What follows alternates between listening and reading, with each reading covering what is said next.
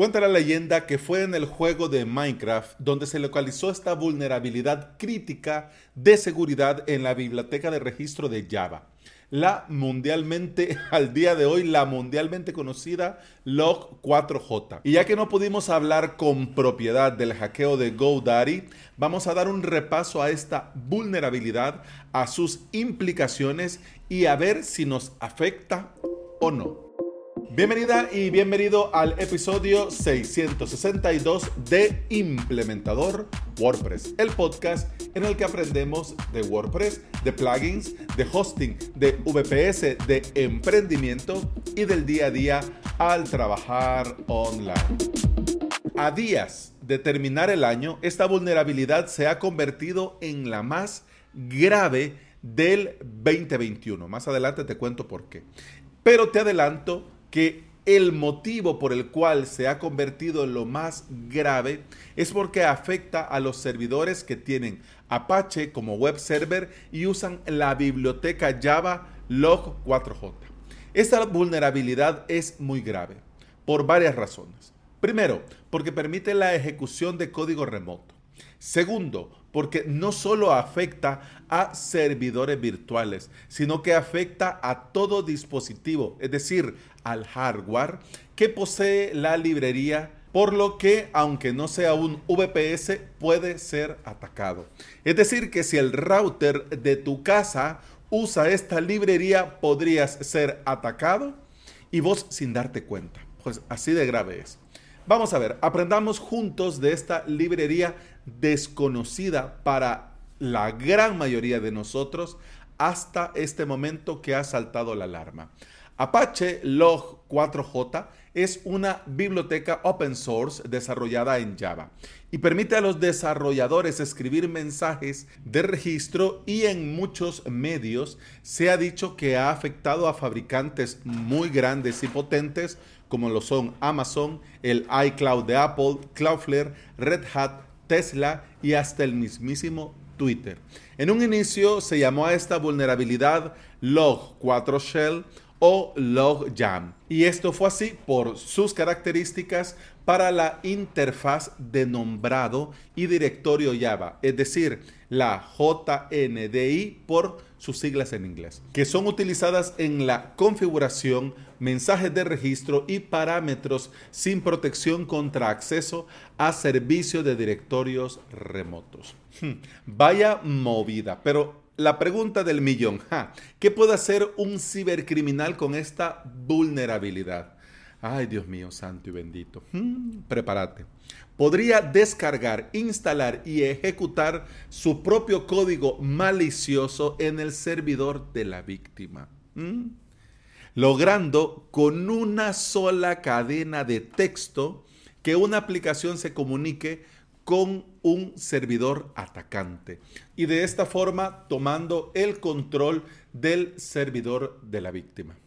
Al tomar el control, el cibercriminal desde el servidor de ataque podría copiar y ejecutar lo que quiera, lo que le dé la gana, lo que le plazca a su majestad, lo que quiera. Es decir, para que nos hagamos una idea y nos entre mal cuerpo, es decir, que el cibercriminal podría, por ejemplo, obtener todos los datos en ese servidor, copiar todo el contenido del disco, instalar el malware que le diera la gana, bloquear a los administradores auténticos y crear los suyos propios, secuestrarse el servidor, encriptar toda la información y un amplio y espeluznante, etcétera, etcétera.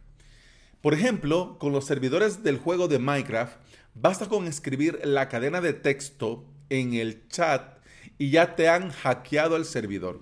Y dependiendo de la línea de texto, va a afectar obviamente de una forma o de otra. Pero es tan sencillo, es tan sencillo.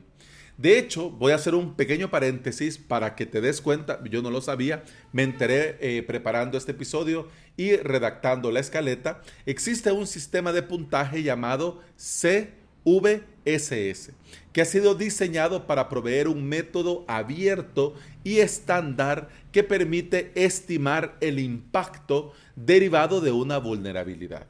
¿Sabes cuánto tiene esta vulnerabilidad la Apache Log 4J de la escala del 1 al 10? You know? Pues te cuento. Tiene 10 sobre 10. Es decir, que es muy, muy, muy grave y muy, muy, muy fácil de explotar. Es decir, eh, explotar me refiero no que va a reventar.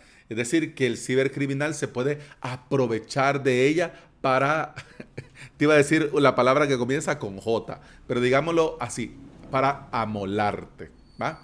Entonces, por eso se ha eh, estimado en 10 sobre 10. Por eso se le ha dado este puntaje, por su gravedad y porque es muy sencillo de explotar. Muchas firmas de seguridad, de hecho, han reportado evidencias que se están lanzando escaneos masivos para detectar aplicaciones y servidores afectados y atacar a dichas aplicaciones y dichos servidores. Cloudflare desde el viernes pasado lleva ya más de 20 mil peticiones por minuto. Ojo al dato.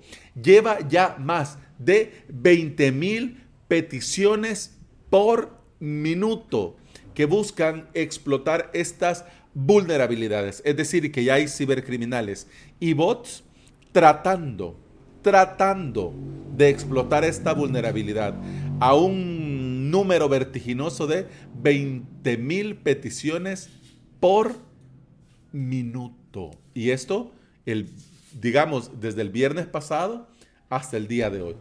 Uf, Dios mío santo.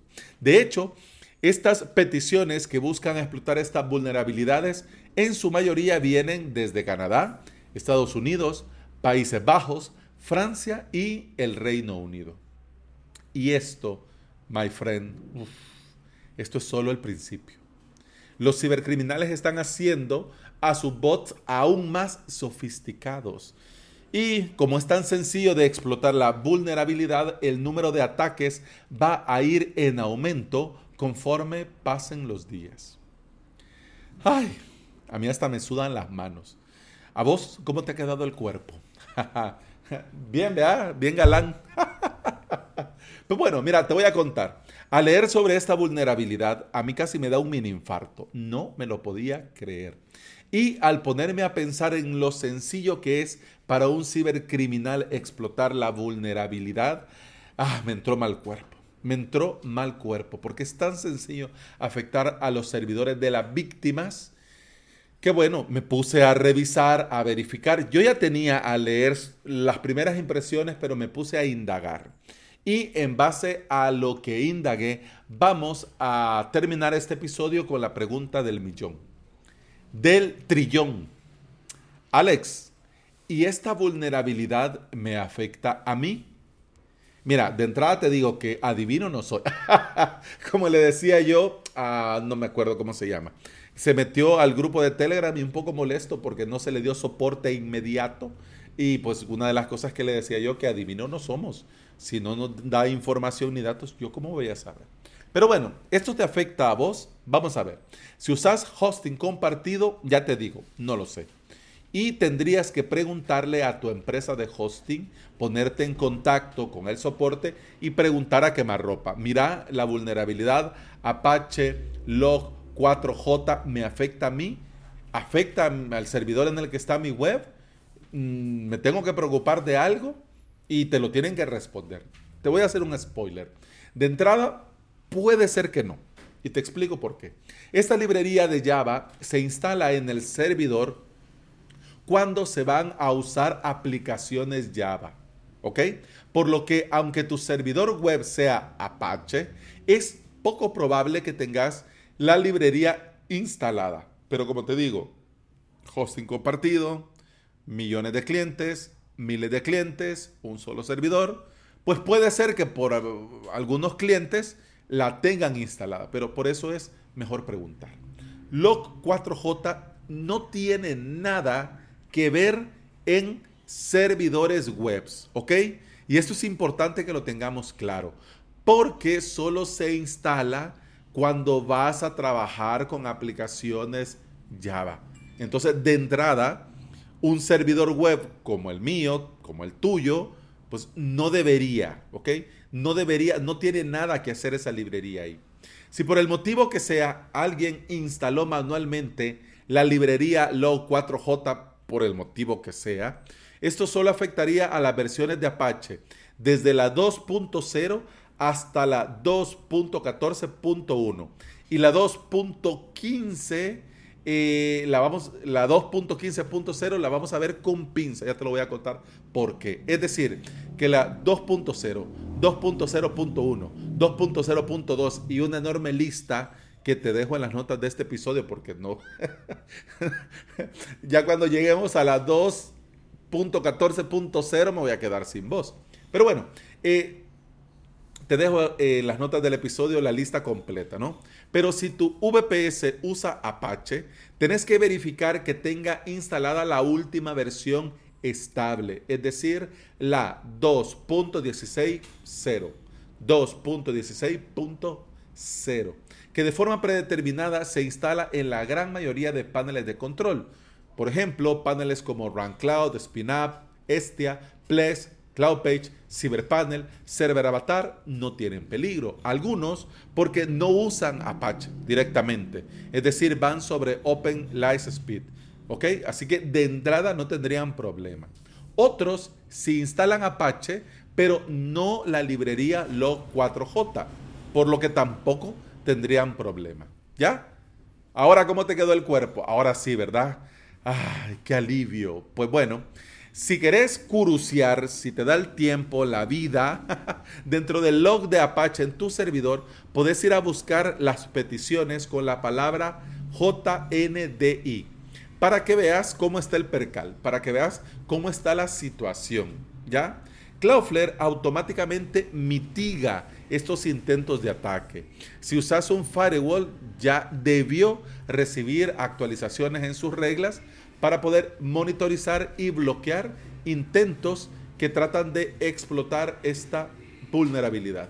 Se ha lanzado un parche para hacer frente a la situación y en la versión 2.16.0 se ha deshabilitado la funcionalidad JNDI por completo de forma predeterminada y además elimina las búsquedas de mensaje, por lo que basta con actualizar para estar fuera de peligro. ¿Mm? ¿Ves? la importancia de las actualizaciones.